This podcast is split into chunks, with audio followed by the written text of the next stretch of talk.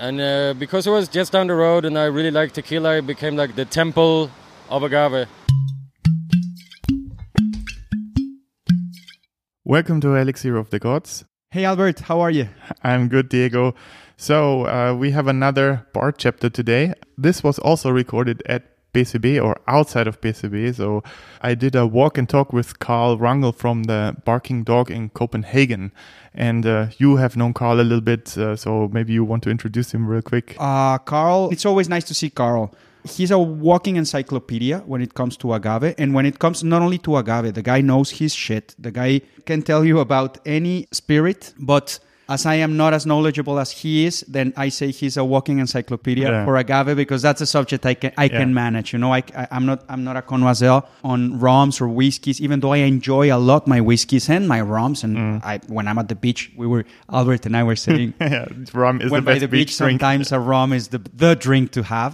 But Carl, very knowledgeable guy. His project, the Barking Dog, we haven't. I haven't been there. Have you? I haven't been there either, but um, We hear it's a very beautiful project. We really recommend you visit because you would be meeting a personality, which Yeah. is Carl. Exactly. And his uh, flock of dogs. No, how do you say his uh, uh, dog uh, Rudel in German? he, he calls himself dog keeper on his um, business card. So, uh, what I like about Carl is that he doesn't take shortcuts. While some barkeepers like they like consistency to have something consistent in their drinks, to have the same product uh, over and over again, he's like, I want the challenge. If I get a new batch, I want to refine my recipe that it fits the cocktail fits to this new batch and i think that's a very cool approach to things Very cool and very complicated, but it's. I think if you want to work with agaves, Mm. with agave distills, I think with true agave spirits, Mm. I think it's the only way to go.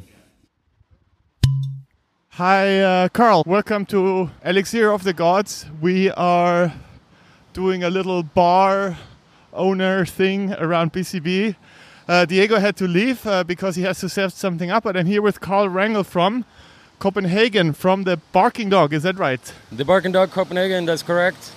So as we're walking through Berlin, uh, I wanted to take advantage that you're here for the BCB and uh, talk about your bar. Well, thank- thank you very much. It's a pleasure to be on your show.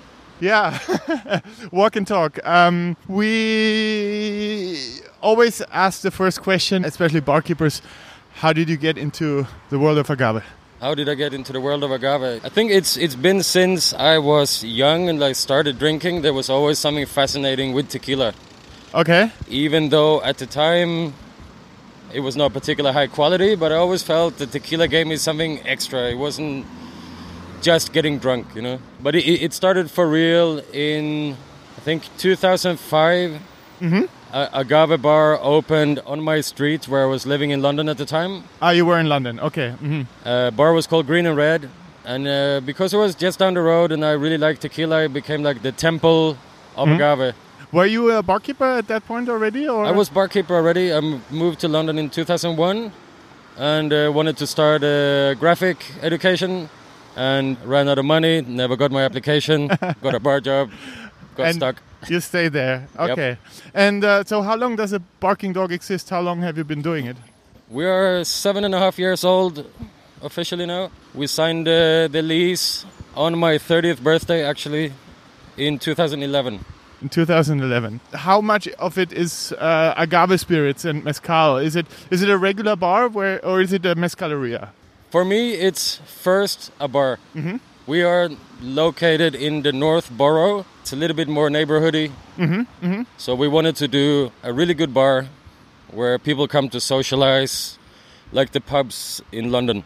Like the pubs in London. So the pub idea was was was what you brought back, and the agave idea was uh, what you also brought back, and you wanted to establish that in in Copenhagen, or Yeah, and uh, agave was our passion, but we didn't. We don't want to force it onto Mhm. people. yeah. So we are strongly focused on agave, but we don't push it on people. We have make cocktails with all kinds of good spirits, and we have a little section in the menu with mezcal cocktails and tequila cocktails. When you sell uh, agave. Um, or agave spirits. So is it mostly in cocktails in, in your bar, or do you have people that just go for the pure spirit as well? We have a lot of people that come for just the pure spirit, Mhm.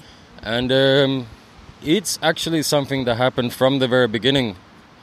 people came with an interest. Mezcal was new.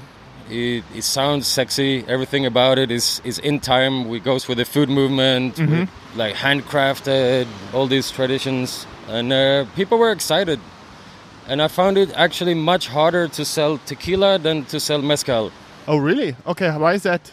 I think it's because. Tequila is a bad name, or or I think th- they are Scotch drinkers, mm-hmm. so mm-hmm. they are used to complex spirits, a little bit higher alcohol. They're used to the smoke, and with tequila, they all have the bad memory, and it's hard to get over. But it can relate easier to the mezcal, I Oh, think. I see. I see.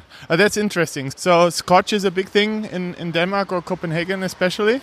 It uh, it was like everywhere else. It's uh, it's changing all the time, but it's definitely like up until let's say mid 2000, somewhere around there. It was definitely like beer and, and whiskey drinkers. Uh huh. Okay. And, you can see if you look at the good uh, liquor stores in Copenhagen, yeah. they were at least very whiskey focused, all of them. Very whiskey focused. Yeah. Then rum came, and then gin. Are you the first one with mezcales in Denmark, or one of the first ones, or? Yes, actually, it, it started on the bar I was working before I opened the Barking Dog. Uh, it's a bar called Okrum. Unfortunately, it's closed now. But already there, I started pushing for high quality agave spirits. And after my sec- second trip to Mexico, I brought some mezcal back. Ah, okay. and uh, so then we had mezcal in the bar. uh-huh. Del Maguey was actually in Denmark already. Yeah, it's one of the first brands that I hear in Europe that they, they Yeah. had had expressions in Europe. And Yeah. I, I think they worked with Del Maguey for 23 years or something. They were one of the first importers in Europe. oh wow. Okay. Okay. So, so there was a little bit. uh, It was actually surprising that how little agave there was, but the quality of what was there was high. So we, we had the bottom line, and then we also had uh, El Tesoro, Herradura, Tapatio, and it was just there hanging out. And it was really old bottles too, because no one bought it. So it was treasure bottles. Uh-huh. Yeah, the 2004 stuff now is very rare now. Like, yeah, yeah, I can imagine. Okay, so what other questions do I have? Cocktails. Yeah, you. I, I remember you you did a little demonstration the other day. There was another mezcal event at La Tentacion, another bar that we interviewed uh, for this podcast. By the way, we haven't published it yet, but uh, and you did three spirits, three uh, cocktails that uh, were basically the same principle, but with different expressions. Yes. And you said something that for you it's interesting as a barkeeper to keep it interesting that you don't know how the expression changes. So in tequila and regular spirits, you go for conformity, right? So you go Consistency, yeah. consistency, but you don't have that in mezcal. But you, others would say, mm, uh, I don't want it, but you actually you seem to crave it in a way. it's very nice to work with, like, because it makes you continuously taste your drinks and rebalance them just slightly. Because the mezcal is is changing batch to batch, and also like sour ingredients are changing. So I think it goes very well together, and it's it's it's a bit more of a challenge to work with with batch spirit like that. Mhm. It's really interesting, and sometimes you get a batch that makes the drink five percent better. And Oh, I see, I see, I see. So, so you sometimes say, yeah, now you, you should have have this cocktail because with this expression, this explodes or pops more or brings up more complexity or.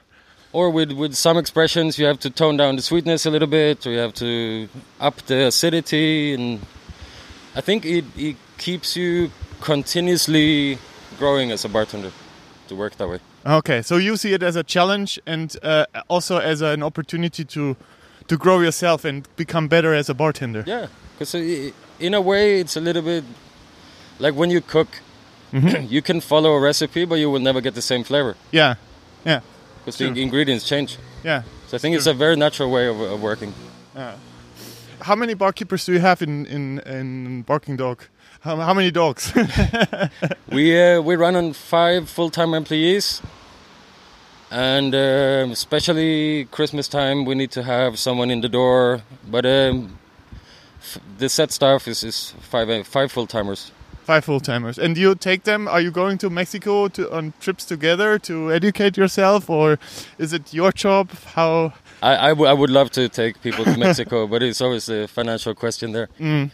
But it, we, we train every week. We have uh, training sessions in the bar. Right now, we do Mondays and Tuesdays, about two two and a half hours a day, and it's everything from theoretical practice. We we do blind tastings. We geek out of uh, agave spirits. Yeah. Like yesterday, we did a big blind tasting of all the Blanco tequilas Mm-hmm. and uh, spoke about production production differences. And it's a it's a nice way of, of working to continuously educate, and I feel that this is what I can give back to the bar community. That reminds me, I, I did an interview uh, with a bar in Manchester. It's called Crazy Pedro. I Yeah. don't know if you know them. Have you heard of them? Yes, and uh, the I spoke with Adam there. He he said that the mezcal scene in, in Manchester is more okay. Uh, people maybe want to have a cocktail, but the enthusiasts are actually bar people that come after the shift to to Crazy Pedro and drink the spirits, and they appreciate the spirits. Is that similar in Copenhagen, or I would actually say no. I, I'm very pleasantly surprised that the consumer base for mezcal is hmm? is big in, in Denmark. Like we, oh. we sell a lot of mezcal to, to consumers. Uh-huh. And they have the time and, and the interest to geek out and compare batches and and I would say mezcal is probably not as popular in the bar scene in Copenhagen as many other places. Yeah. Yeah. Oh, in Denmark. In Denmark. Wow. Yeah. So maybe that's that's how we could close it. Uh, our little walk. Other places that you would recommend in Denmark or otherwhere in Europe. So we we are trying to create. Diego says not a scene, but we want to connect people. So when you're in Berlin or when you're in Rome or when you're in in in Munich, you should find a place to get good mezcal, and that's what we want to dig out and and uh, make a bit more public. I think you should talk to uh, some other Danish guys outside of Copenhagen. They have a bar called Gedulgt up in Aarhus. Mm-hmm. It's the second biggest city in Denmark, and uh, they they work a lot with uh, with good spirits. They have a big interest in agave, and uh, it's nice to see how people sell mezcal outside of a capital city. Yeah. Yeah. Yeah, that's interesting. Yeah, that's what I thought about Manchester. So I tried to get into contact with some bars in London actually. Nobody responded to me. I was there, it was a bit short term. But uh, Manchester, no problem. I, I There, was- there, there is a guy in London doing a really cool project called Sin Gusano. Mm-hmm. I think you should uh, should go talk to him. yeah, maybe with a little bit more time in advance. So I, I did it very short term the last time, but Yeah. uh, yeah, I, I always try to find when I go to a place to to find a bar where I can can drink a mezcal and maybe interview the owner like I interview you. So we met like when did we meet last year? I think. Uh, Yeah, for Craft Spirits Festival. ah, this year actually uh, for the Destille Berlin. Yeah, that's where we met. Yeah. Okay, uh, Carl. Um, thank you so much. It's been a very nice walk with you. yeah uh, likewise likewise now we have to find out where we are because uh, nah we're not completely lost but maybe a little bit lost Well, we we're gonna go and enjoy a lot of agave spirits now. yeah Agave yeah Hub. we're gonna go to the agave hub now and uh, uh, another fine event by christian who also was on the show already and we're gonna have some fun i guess cool. all right thank you Thank bye you. bye Ciao.